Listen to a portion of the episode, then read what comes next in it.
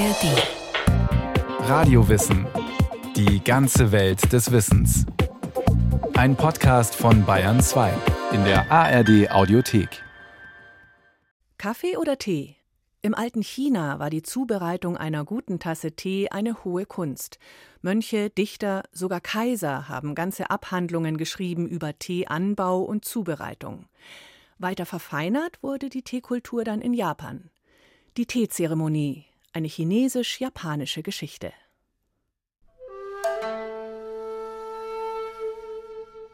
Die erste Schale benetzt Lippen und Kehle.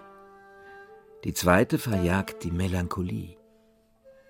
Die dritte Schale durchfeuchtet mein Inneres, den Dörrplatz von 5000 angelesenen Bänden. Die vierte Schale treibt Schweiß und Schmerz aus den Poren, und die fünfte reinigt den Körper vollends. Die sechste Schale bringt mich in Einklang mit den Unsterblichen.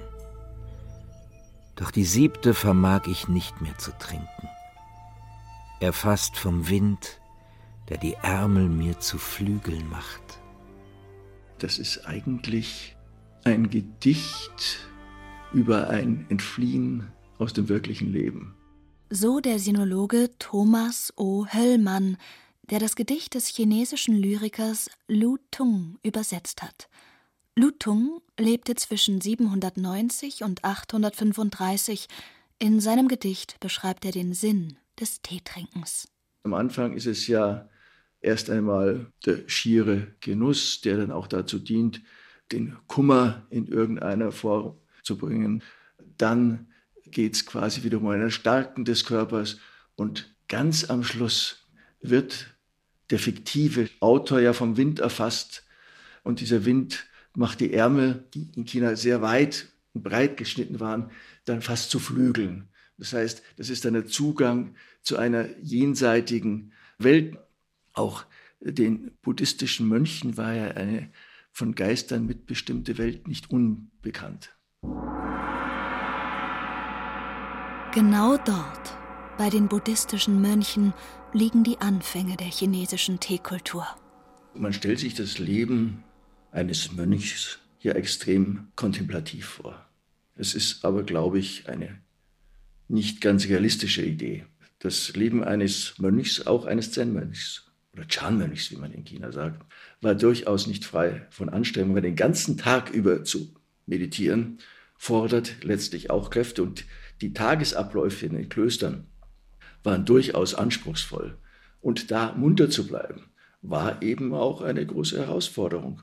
Und da kann Tee ja durchaus ein bisschen helfen, längere Zeit die Augen offen zu halten. Die anregenden Eigenschaften des grünen Tees wurden sehr wahrscheinlich bereits in den ersten Jahrhunderten nach Christus sehr geschätzt. Mit dem Erstarken des Mönchstums im 6. und 7. Jahrhundert erlebte nicht nur die Teekunst und mit ihr der Handel seine erste Blütezeit, auch Hygiene, Badekultur und das Verwenden von Mobiliar setzten sich unter dem Einfluss des Buddhismus allmählich bei Hofe und in der Oberschicht durch. Die wichtigste Quelle zur chinesischen Teekultur ist das sogenannte Cha Jing, zu Deutsch das Buch vom Tee, niedergeschrieben von dem Gelehrten und Schriftsteller Lu Yu, veröffentlicht im Jahr 780. Heute würde man den Autor vermutlich als Tee-Sommelier bezeichnen. Im Chajing, das auch die Tee-Bibel genannt wird, beschreibt Lu Yu sämtliche Etappen der Teekultur, vom Anbau der Pflanze über die Ernte, die Trocknung, die Verpackung bis hin zum Teekochen selbst. Auch der Wahl des richtigen Wassers widmet Yu einen ausführlichen Abschnitt. Kaum verwunderlich, denn seine Zeitgenossen rühmten ihn dafür, dass er Wasser aus der Mitte eines Flusses vom Uferwasser allein dem Geschmack nach unterscheiden konnte. Klares Gebirgsquellwasser ist das beste Teewasser. Flusswasser ist gutes Teewasser und Wasser aus einem Brunnen weniger gut geeignet. Doch auch bei Gebirgsquellwasser gibt es große Unterschiede. Das beste Quellwasser ist das, das einem Tropfstein entspringt. Oder jenes, das langsam aus einer Quelle fließt. Wasser, das springt oder reißend fließt, soll nicht verwendet werden, da durch langfristiges Trinken eines solcher Art bewegten Wassers Halskrankheiten verursacht werden können. Für die Teezubereitung führt das Chajing fast 30 Gerätschaften an und beschreibt sie alle detailliert hinsichtlich Material und Zweck. Darunter ein dreifüßiger Windofen aus Bronze oder Eisen, ein Messlöffel aus Muschelschalen oder Schneckenhäusern, Papierbeutel aus dickem Binsenpapier genäht für die Teereste und eine Pinzette aus Pfirsich, Weiden oder Fächerpalmholz. Das Chajing entstand in einer Zeit, als der Buchdruck in China schon existierte, aber noch nicht in großen Auflagen produzierte. Daraus kann man schließen, dass das Buch nur den Eliten vorbehalten war, genauer den Klöstern und dem kaiserlichen Hof. Wir kennen dieses Buch natürlich durch seine detaillierten Beschreibungen der Teezeremonie, von der ich allerdings vermute, dass sie wie viele Klassiker in China nicht so ausführlich die Realität beschrieben hat, sondern zum Teil auch Struktur in etwas reinbringen wollte, was vielleicht gar nicht so strukturiert ist. Und ich äh, glaube, er hat etwas beschrieben, wie es sein soll, nicht unbedingt, wie es war. Dass Lu Yu mit seiner Beschreibung der vielteiligen, exklusiven Ausstattung und der sehr detaillierten Vorbereitungsschritte für eine Teezeremonie wahrscheinlich ein idealisiertes Bild überliefert, dafür sprechen die archäologischen Funde, denn sie geben ein anderes Bild ab als das Chajing, sagt Thomas O. Höllmann. Wir müssten ja eigentlich, wenn es denn wirklich so war, unter den archäologischen Hinterlassenschaften von häufig buddhistisch geprägten Gräbern sehr viel mehr finden als das, was wir kennen. Und auch bei den Darstellungen müssten wir mehr finden als das, was dargestellt ist. Wir haben bestimmte Sorten von Körben, wir haben bestimmte Löffel, die man aber auch für andere Sachen verwenden kann. Wir haben gelegentlich ein Bürstchen oder sowas. Wir haben natürlich die Teereiben, da sind wir sehr nah dran. Aber das gilt nicht für die gesamte Ausrüstung. Und ich kenne offen gestanden keinen Fall, wo man ein so komplettes Set hätte, wie das im Charting beschrieben ist. Lu Yu konzentriert sich auf eine sehr spezielle Art der Zubereitung, die sich in späteren Epochen der chinesischen Teekunst und in anderen Teekulturen, etwa der japanischen, nicht mehr wiederfindet. Die Zubereitung mit Salz. Sie markiert die früheste der drei historischen Teekulturen in China und trägt den Namen Schule des gesalzenen Pulvertees. Im Moment des Siedens wird dem Wasser entsprechend der Menge etwas Salz beigegeben. Beim Zufügen des Salzes wird immer ein wenig Wasser entnommen und gekostet. Das Salz muss bescheiden verwendet werden, damit sein Geschmack nicht zu dominant wird. Wenn das Wasser zum zweiten Mal siedet, wird zuerst ein Schöpflöffel Wasser entnommen, dann das Wasser mit der Zange gerührt und anschließend werden die Teekrümel mit dem Messlöffel in die Mitte des wirbelnden Wassers geleert. Daraufhin siedet das Wasser wie eine Woge und der Schaum erhebt sich sprühend. Das bedeutet, in dieser frühen Teekultur wurden die zermahlenen Teeblätter nicht mit heißem Wasser übergossen, sondern kurz aufgekocht, um sie anschließend im sich allmählich abkühlenden Wasser ziehen zu lassen. Die Epoche, in der Lu Yu das Chajing verfasste, ist die Zeit der Tang-Dynastie, die von 618 bis 907 andauerte. Die Tang-Zeit gilt in vielerlei Hinsicht als ein kultureller und wirtschaftlicher Höhepunkt Chinas. Dichtkunst, Malerei, Musik und nicht zuletzt die Keramikproduktion florierten. Die hygienischen Standards verbesserten sich, die Großstädte wuchsen, der Handel, vor allem aber auch mit Tee, verbreitete sich zunehmend. Auch der kulturelle Austausch mit anderen Ländern, wie etwa Japan, intensivierte sich. Für die chinesische Teekultur bedeutete dies, dass sie nach Japan exportiert wurde. Das geht allem Anschein nach auch auf die Tangzeit zurück, als vielfach japanische Mönche in die buddhistischen Klöster Chinas gereist sind, um sich dort fortzubilden. Die haben sehr viel mitgebracht nach Japan, nicht nur den Tee, sondern auch Baukunst, Schrift und ähnliches mehr. Und wir haben da wahrscheinlich einen Wiederholungsprozess, dass wir über die buddhistische Vermittlung die Situation in Japan nochmal zugespitzt haben. Doch es existiert noch eine zweite Fährte, auf der die chinesische Teekultur nach Japan kam. Indizien dafür findet man im Shosoin, ein Gebäude in Stelzenbauweise aus dunklem Zypressenholz, errichtet im 8. Jahrhundert im heutigen Nara. Damals die japanische Hauptstadt. Mittlerweile wurde der Shosoin zum Nationalschatz Japans und zum Welterbe erklärt. Auf der anderen Seite, wenn wir uns in Nara den Shosoin anschauen, das ist so ein Schatzspeicher in dem die Staatsgeschenke aufbewahrt worden sind, finden sich da auch eine ganze Reihe von Utensilien, die man mit der Teekultur in Verbindung bringen kann, sodass man auch auf der diplomatischen Ebene eine Vermittlung hat. Ich glaube, in die Bevölkerung rein spielt allerdings der Transfer durch buddhistische Mönche, die das ja auch selber gesehen haben in China, die weitaus größere Rolle. In Japan nimmt die Teekultur über die Jahrhunderte hinweg einen eigenen Weg, den Weg der beständigen Verfeinerung. Im 16. Jahrhundert erlangt die mittlerweile bis in jede Geste ausformulierte Teekunst einen eigenen Höhepunkt. Überaus großen Einfluss auf die Entwicklung der japanischen Teezeremonie, den Teeweg, japanisch Shado, wie er noch heute in Teeschulen unterrichtet wird, hatte damals der japanische Gelehrte und Teemeister Senno Rikyu. Einer seiner Schüler fragte ihn eines Tages, was er für eine Teezeremonie lernen müsse. Der Meister antwortete Bereite eine köstliche Schale Tee. Lege die Holzkohle so an, dass sie das Wasser erhitzt ordne die Blumen, wie sie auf dem Felde wachsen. Im Sommer rufe ein Gefühl von Kühle, im Winter warme Geborgenheit hervor. Bereite alles rechtzeitig vor. Stelle dich auf Regen ein und schenke denen, mit denen du dich zusammenfindest, dein ganzes Herz. Der Schüler war mit dieser Antwort nicht zufrieden, denn er konnte darin nichts von so großer Bedeutung finden, dass er es als das Geheimnis des Teewegs angesehen hätte und sagte, so viel weiß ich schon.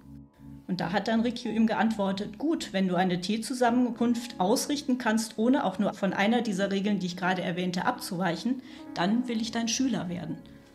Ich glaube, das fasst ganz gut zusammen, was man beim Tee lernen muss, nämlich immer wieder sich auf die Situation tatsächlich auch einzustellen, immer wieder, ja, vor allen Dingen seinen Gästen auch zu begegnen, in der persönlichen Begegnung in diesem Moment? So Annette Kolb. Sie ist gleichsam eine von Senorikyus jüngsten Schülerinnen, denn sie erlernt in dessen Tradition den Teeweg an der Urasenke Teeschule in München. Wer hier eine Ausbildung für den Chado beginnt, besucht viele Jahre lang den wöchentlichen Unterricht und studiert die Prinzipien der Zen-Philosophie. Auch das gehört zur Tradition. Es geht um Haltung und es geht um vier Zen-Prinzipien, kann man eigentlich auch sagen.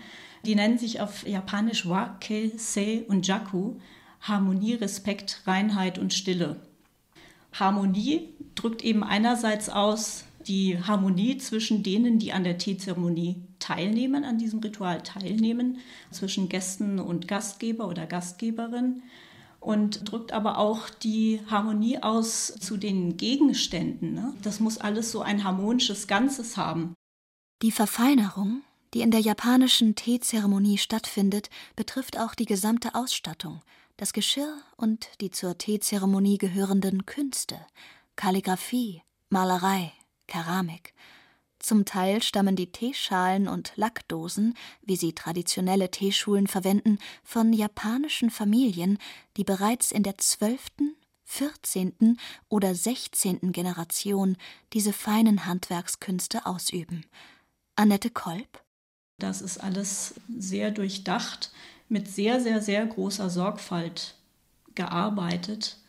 Das ist manchmal eine Kunstfertigkeit, wie man sie hier nur noch selten findet. Also auch wenn man so Teedosen hat, dass dann wirklich alles so auf den Millimeter passt, obwohl es aus Naturmaterialien ist. Und das ist auch etwas sehr, sehr Schönes, dass man solche Gegenstände auch in Händen halten darf. Und da geht man eben auch entsprechend sorgfältig mit um. Die Zeremonie besteht aus einer genau festgelegten Reihenfolge von Handlungen und Gesten. Der Gastgeber bringt die Teegeräte, Trinkschalen und Zubehör, reinigt diese, serviert den Tee. Am Ende reinigt der Gastgeber die Teegeräte im Beisein des Gasts und trägt sie wieder ab. Übrigens lernen die Schülerinnen und Schüler der Urasenke Teeschule auch die Rolle des Gegenübers. Genauer, sie lernen, ein guter Gast zu sein. Der erste Gast hat natürlich auch immer so diese Rolle, zum Beispiel auch die Fragen zu stellen, weil dadurch, dass man sehr spezielle Teegeräte benutzt, ist es ja auch für die Gäste immer interessant zu erfahren, was das denn für Teegeräte sind und nach welchen Kriterien der Gastgeber, die Gastgeberin die ausgesucht hat. Und was damit verbunden ist, zum Beispiel auch, ob der Gastgeber, Gastgeberin die geschenkt bekommen hat, zum Beispiel, oder aus welchem Grund die vielleicht auch im Teehaus sind. In der japanischen Teezeremonie wird ausschließlich Matcha verwendet. Seine Besonderheit liegt im Anbau und in der Produktion. Vor der Ernte bedecken die Teebauer ihre Pflanzen mit lichtundurchlässigen Netzen. Dadurch steigern sie die Qualität und damit das spätere Aroma des Tees. Nachdem die Teeblätter geerntet und später getrocknet sind, werden sie zu einem sehr feinen Pulver zermahlen. Bereits im China der Tang-Zeit und der darauffolgenden Song-Dynastie existierten dem Matcha verwandte Teeprodukte. Übrigens, eines der wichtigsten Qualitätskriterien für guten Tee war in China der Schaum auf der Oberfläche der Tasse. Im Chajing entsteht er, wenn die zerriebenen Teeblätter gesiedet werden.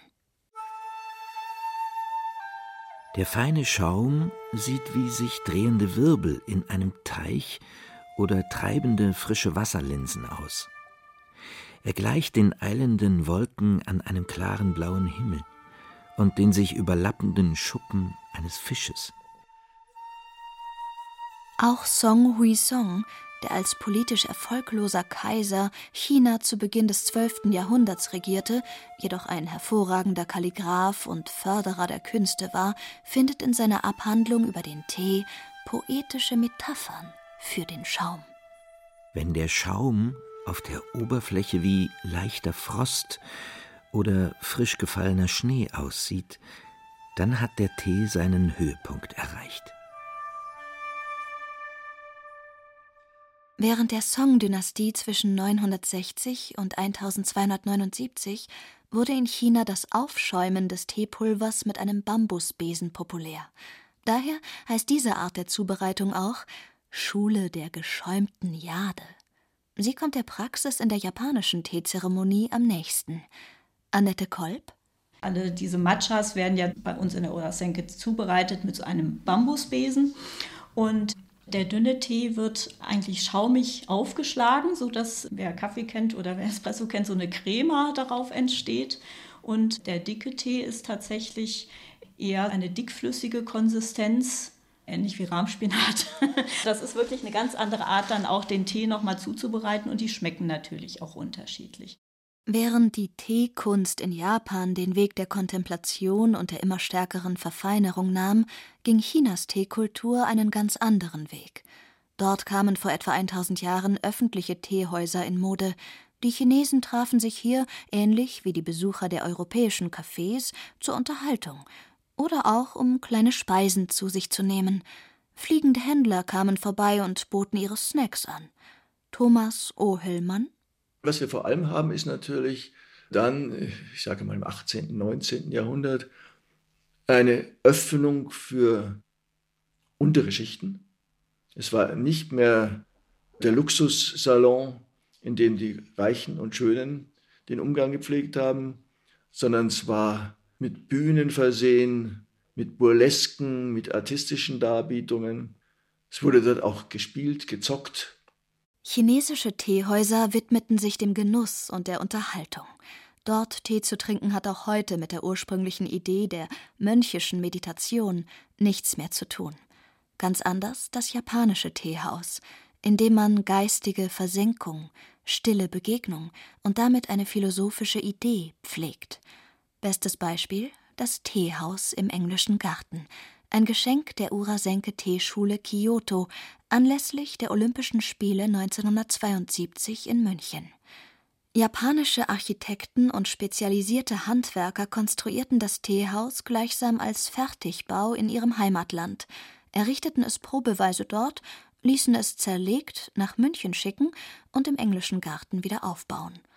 Rainer Gödel hat damals als Mitglied des Olympischen Komitees die Arbeit der japanischen Zimmerleute begleitet, bis zum Richtfest. Die haben alle weiße Socken an, so mit einen Zehensocken und haben einen Gang. Wer mal No-Theater gesehen hat, weiß, dass die nicht so die Füße hochheben wie wir, sondern parallel zum Fußboden gehen. Der Fuß ja. er hebt sich nur so ganz knapp hoch und dann wird der Schritt gesetzt. Jede Bewegung ist ganz bewusst. Und das war eben da auch so. Die waren alle so in blau-weiß gekleidet. Also Kimono natürlich und männliche Kimonos waren alles Männer. Und dann wurde eben es war fast wie ein Weihrauch, auch so ein aus Bambus, Besen, mit dem wurde das Haus bespritzt. Bereits der Aufbau folgte einem traditionellen Ritual. Heute lädt das Teehaus im englischen Garten seine Besucher zur Teezeremonie ein, genauer zu einer einstündigen Chado-Vorführung, die mit dem Genuss einer wunderbaren Tasse Matcha endet. Wobei jeder einzelne Schluck bald 1500 Jahre chinesisch-japanische Teekultur enthält.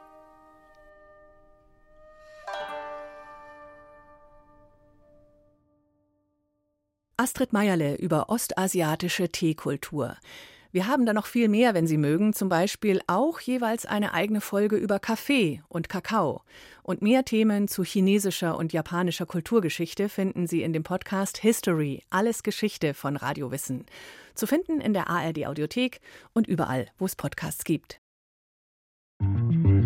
Hallo, mein Name ist Viktoria Michalzack. Gemeinsam mit Journalistinnen und Journalisten der ARD nehme ich mir jeden Tag Zeit für die wichtigen Fragen.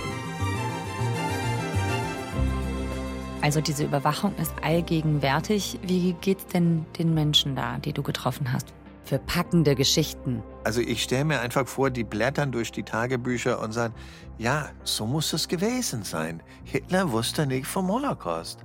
Das ist eigentlich unfassbar, wenn man denkt, wie nah wir an eine Rehabilitierung von Adolf Hitler gekommen sind und investigative Recherchen. Was lag wirklich wann vor, was lag auf dem Tisch und wie umfassend war wirklich dieser Machtmissbrauch, der da stattgefunden haben soll?